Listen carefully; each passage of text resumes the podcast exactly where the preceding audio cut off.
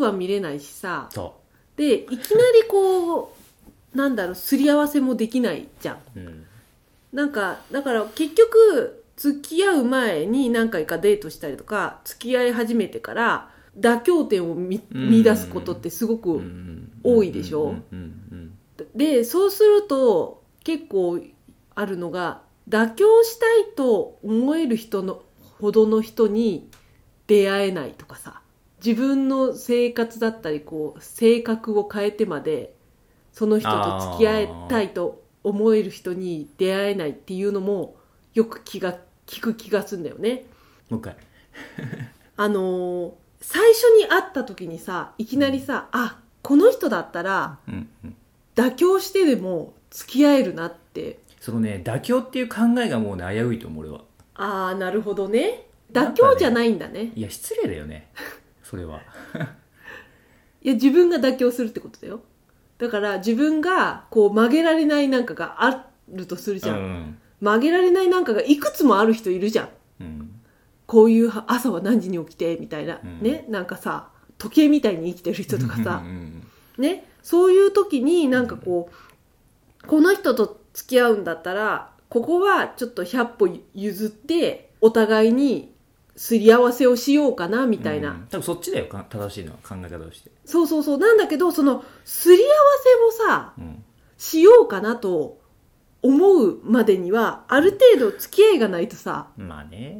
すり合わせをしようと思えないじゃん。うん。だから最初の時点ですり合わせをができそうだなみたいなことってさ思わないじゃんね。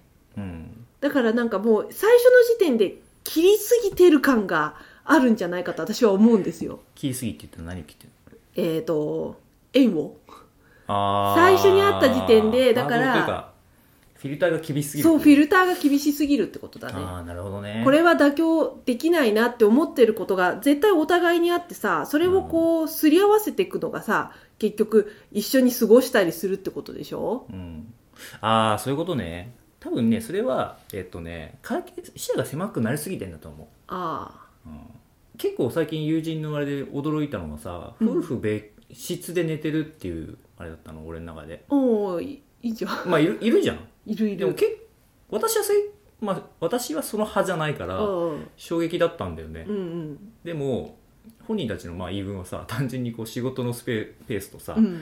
あのね、あと騒音とかが気になるみたいな話が、だからすごい合理的な理由だよね、うん。合理的だね。それだったら多分僕は納得できるんだよ、うん。あじゃあ別の方がいいのかなみたいなさ、うんうんうん。でそれを妥協と呼ぶのかは分かんないんだけどなんか解決策をちゃんと、えっと、り納得できる形で提示できれば全然その辺って解決できる気がするんだよね、まあそうだね。何事も、うん生活の面においてさ、うんそうだね。うん、うん。そうだね。そうそう。って思うんだよね、うん、なんかこう解決策の提示ができそうかどうか。そうだね。それをわかる。見極めるのが多分一番難しいんだと思うんだよね。それこそ付き合ってみないと分かんなかった分かんないりするじゃかんないし聞聞聞いてみればいいんじゃない？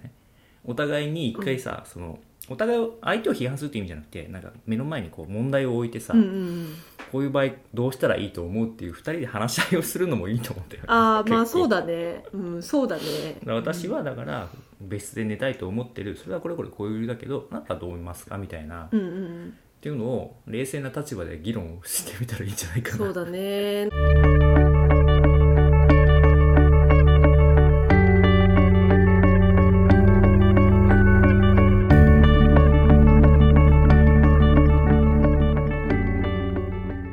結婚前にさえっ、とディスカッションは必須科目にした方がいいかもしれ必須だとないね思うよでも。あの結婚のための。いや本当そうだよ、うん。だから相手に嫌われたくないっていう理由であのディスカッションしないまま進むと、うん。ぐだるから。本当に本当に。うん。だって結婚したらしたらさ、ね、例えば奥様が別別室希望だったらさ、うん。男が驚くわけじゃん。まあえね別室？みたいな。えそれないの？みたいな、うんうんうんうん。でもそこにはさこのねその人なりの理由があるわけまあそうだね。うん。うんうんうんだから逃げ恥みたいなことやった方がいいんだよね。いやマジマジそうだそよう。逃げそう恥あの知らない人のために解説をするけどうん。逃げ恥あれなんですよね。あの週に1回、うん。あの CEO 会議みたいなのを開いて、うん。こう夫婦で話し合うんだよね。そうね、必ずこう、今週はこういうところを課題に感じましたと。うんこの課題を解決するためにこれからどうしていくか今から話し合いましょうっていうのをいや大事それ。ねそれを本当に大事。決まった時間にやるっていうのがすごいうん。面白いんだけど、めちゃくちゃめちゃくちゃ大事だなって思ってそれが。本当うん。大事。本当に大事。そうだからねそれができる人と結婚するっていう。そうだね。まあ結婚結婚に限らずね付き合うのも人って面白いのはさ、うん。自分がさ何でも話せる人とさ何でもさ話せない人って世の中にはやっぱ存在するわけじゃん、まあそれはいるね。それはなんだろうなそのビジュアルだったり話し方だったり振る舞いだったり表情だったりさするわけじゃん、うんうん要するに自分にとって心地がいい人がいるわけだよ、うんうんやっぱそこだよねまず第一ってさ、うんうん。うんまあそれはね。と彼氏にするかっていうのはさ、うんうん。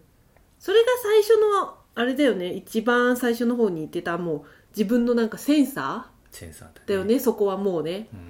うん、であとはそこからアプローチをするかどうかだかうんらさ、うんうんまあということでね。ということでね。うん、そんな感じですね。うん。ええええ。まあ恋愛の正しい努力の仕方がわからないという お話、方をね。お悩みでしたけれど、今更ながら、うん。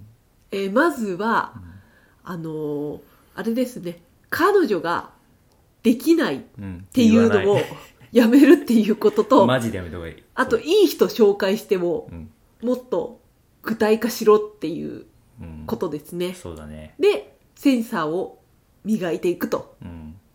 まあそんな感じですね。そうだね。そうだね、そうね。そう、その後ね、こうつ、長く付き合えるかとか、結婚生活が過ごせそうかどうかっていうのはもう、お互いにね、うんお互いにこう、解決策を見つけながらね、うんなんかこう、歩み寄れる関係かどうかっていうのをね、こう、そこはもう、個々人で模索してくださいと。まあそれはまた次回ねそう、それはまた次回ね、別のお話ということで。別の話でね、うんはいはい。つれづれ恋愛学では皆様のお便りを募集しています昨日あった嬉しいことから真面目なお悩みまで、ラジオで取り上げてほしい内容をご連絡ください。メールアドレスは trdr. 恋愛アットマーク .gmail.com まで YouTube の方は概要欄をご確認ください。